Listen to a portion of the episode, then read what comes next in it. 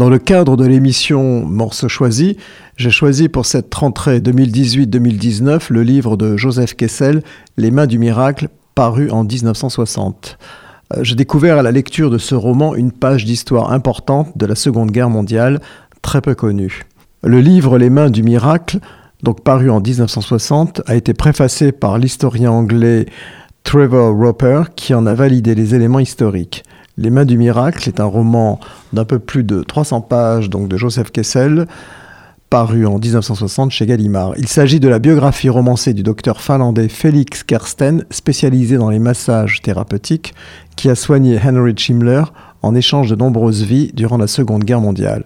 Cette influence sur le chef suprême des SS lui voudra la haine des collaborateurs d'Himmler, Hedwig, Kallenbrunner et autres.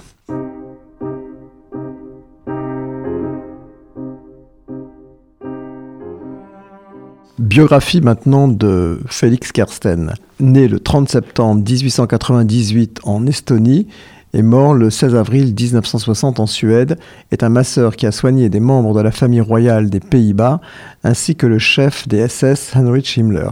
Pour ses services auprès du Reichsführer, il a entre autres obtenu l'annulation de la déportation de la population néerlandaise en Pologne et la libération de milliers de prisonniers détenus dans des camps de concentration, leur sauvant ainsi la vie. Joseph Kessel a écrit une biographie romancée qui lui est consacrée, donc Les mains du miracle.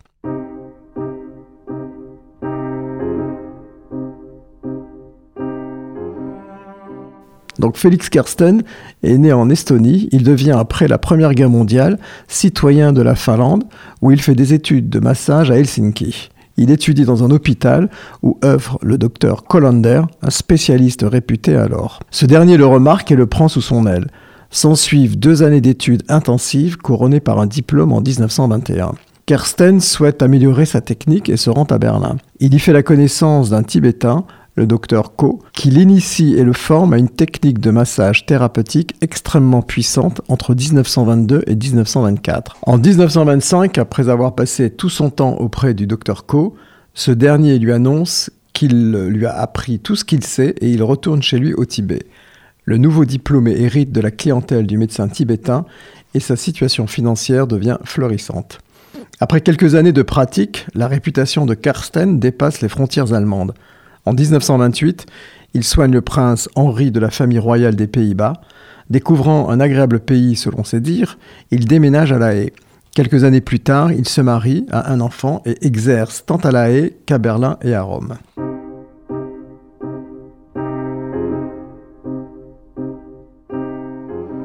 Rencontre avec Himmler. Quelques années après l'Anschluss, en mars 1938, Heinrich Himmler le mande en tant que soignant. Kersten refuse de s'occuper d'un nazi, mais l'un de ses amis et patients, l'industriel allemand August Diane, lui demande de soigner le Reichsführer à titre de faveur personnelle. Kersten s'incline et soigne Himmler. C'est le début d'une relation patient-médecin entre Himmler et Kersten et d'une autre mortelle entre Kersten et la Gestapo. À la première rencontre, Kersten apprend qu'une douleur insupportable tarot le Reichsführer, douleur que même la morphine ne peut dissiper. Après un diagnostic à l'aide de sa technique particulière, Kersten détermine l'origine des souffrances. À la suite d'un massage sur un centre nerveux précis qui met le chef des SS au supplice, Himmler se relève et se sent léger pour la première fois depuis longtemps. S'ensuit une série de massages qui rendent à Himmler et sa santé physique et son zèle sans limite envers le Führer. En 1939, en octobre, Kersten est dans une situation délicate. En effet, Hitler s'est emparé de la Tchécoslovaquie et de la Pologne, amenant les déclarations de guerre de la part de la France et de l'Angleterre. Étant citoyen et officier de réserve finlandais, il est fort possible que Kersten soit bientôt appelé sous les drapeaux pour combattre. Il demande conseil à l'ambassade de Finlande et reçoit le conseil de continuer à soigner Himmler tout en rapportant ses propos aux autorités finlandaises. En mai 1940, sa situation est devenue nettement plus complexe. L'Estonie est annexée à l'URSS. Ayant combattu les soviétiques, il y est donc passible de la peine de mort. Aux Pays-Bas, les autorités allemandes lui en veulent car il soigne la famille de la reine Wilhelmine. La Finlande lui ferme ses portes car elle lui demande d'espionner Himmler. Finalement, en Allemagne, il est assigné à demeure où doit accompagner le Reichsfuhrer à bord d'un train spécial qui se déplace vers le front français. Première vie sauvée. En août 1940, le contremaître d'un ami industriel allemand, le mania de la potasse August Rosterg, est arrêté par les SS car faisant partie d'un parti social-démocrate. Après avoir soigné une crise particulièrement aiguë de Himmler, le médecin profite de son immense reconnaissance pour demander la libération du contremaître. Himmler accède à son désir. À partir de ce moment, profitant de la maladie de Himmler, Kersten fait libérer des milliers de prisonniers des camps de concentration nationaux socialistes. Plus tard, lors d'une visite aux Pays-Bas, il se confronte à Hans Albin Rauter, le chef de la Gestapo aux Pays-Bas, pour qu'il libère l'un de ses amis. Rauter s'incline sur l'ordre de Himmler. Pour influencer Himmler, Kersten entreprend de le flatter, le rendant l'égal des légendes allemandes telles Frédéric Ier. Ce désir d'être flatté est suffisamment fort pour que Himmler signe des ordres d'élargissement qui sauvent des centaines de personnes. L'influence que Kersten exerce sur Himmler est considérée avec intérêt par d'autres puissants du régime national socialiste. Dans sa lutte pour la survie, Kersten peut compter sur Rudolf Brandt, secrétaire particulier de Himmler. Engagé comme secrétaire à cause de son érudition et de sa discrétion, il fournit régulièrement une aide précieuse au masseur, lequel est ballotté entre différents dirigeants de l'ASS. Ainsi, le brillant et redouté Walter Schellenberg, âme damnée de Himmler, ainsi que le général SS Gotthold Berger, militaire sévère qui a horreur des atrocités perpétrées, prennent le parti de Kersten entre le redoutable Reinhard Heydrich et son remplaçant Ernst Kaltenbrunner. En janvier 1941, il reçoit la visite de deux gestapistes lui rappelant qu'un médecin allemand ne peut soigner des juifs. Kersten leur démontre qu'il est finlandais, donc cet interdit ne peut s'appliquer à lui. Lorsqu'il mentionne cet incident à Himmler, ce dernier tense vertement Heydrich, lui rappelant que Kersten est sous sa responsabilité.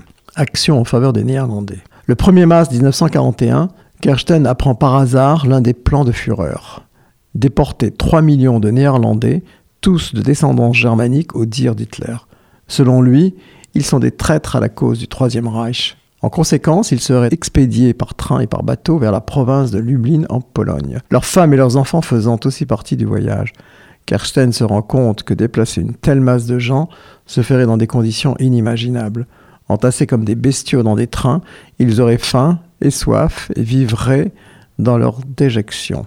Des dizaines de milliers de personnes mourraient pendant ce déplacement massif.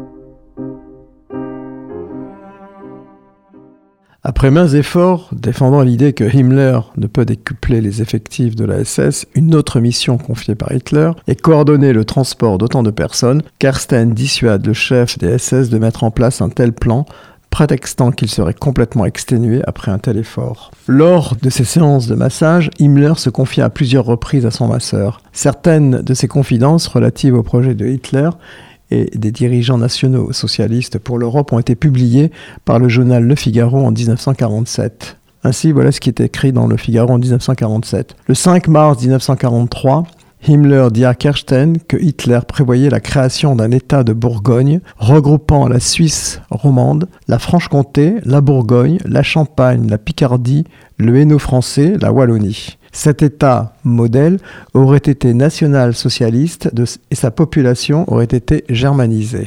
Il aurait été dirigé par Léon de Grelle qui, en tant que chancelier de Bourgogne, aurait rendu compte de ses actes à un administrateur du Reich. Autre point, le reste de la France serait devenu un protectorat de Gaulle asservi à la domination allemande et regroupant la lie de la population. Himmler affirmait avoir la preuve que le maréchal Pétain travaillait en fait pour les Alliés. La France hystérique et dégénérée, selon Himmler, aurait été ainsi démantelée et aurait perdu son nom d'origine germanique. Le 2 mai 1943, Himmler informa que dans son projet de démanteler les États-nations européens, Hitler avait résolu de faire de l'allemand la langue commune de toute l'Europe et de faire progressivement de toutes les autres langues des langues mortes. Himmler révéla également à Kersten que l'avortement serait légalisé et vivement encouragé et facilité dans tous les pays occupés par l'Allemagne, et ce afin de réduire la population non germanique en Europe. La monogamie imposée en Europe par le christianisme qualifié par Himmler de peste, car notamment fondée sur la croyance qu'un homme peut se contenter d'une seule femme, serait abolie dans le futur Reich. Les SS et les héros de guerre auraient des privilèges parmi lesquels celui d'avoir une seconde épouse qui sera tout aussi légitime que la première.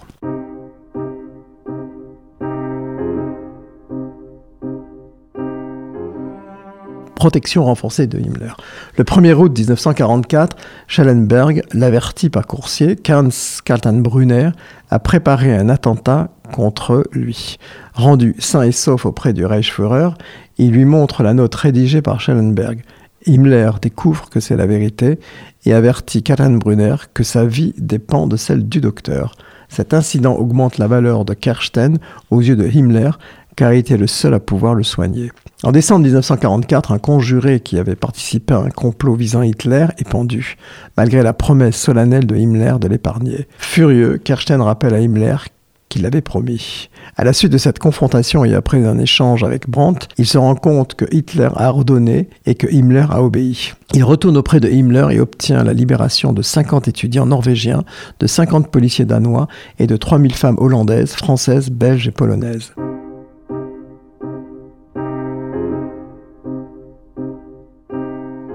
Action en faveur des Juifs. Cela été remarquable, mais Karsten voulait plus. Il se trouvait que la Suisse était prête à accueillir 20 000 internés juifs. Himmler refuse, mais estime que 3 000 est plus raisonnable. Deux mois plus tard, une cohorte de 2700 juifs est promise aux chambres à gaz. Himmler y voit un signe du destin et fait dérouter le train vers la Suisse. En 1945, les taux alliés se resserrent sur l'Allemagne. Himmler sait qu'elle ne peut gagner la guerre. Cela fait plusieurs mois qu'il tente de négocier la reddition avec les Alliés, mais en vain. Dans un but de nettoyage ethnique, Hitler a ordonné de faire sauter les camps de concentration si une armée ennemie s'en approche à moins de 8 km. Beaucoup parmi les 800 000 internés y trouveraient la mort. Les Suédois demandent à Kersten d'intervenir pour les sauver.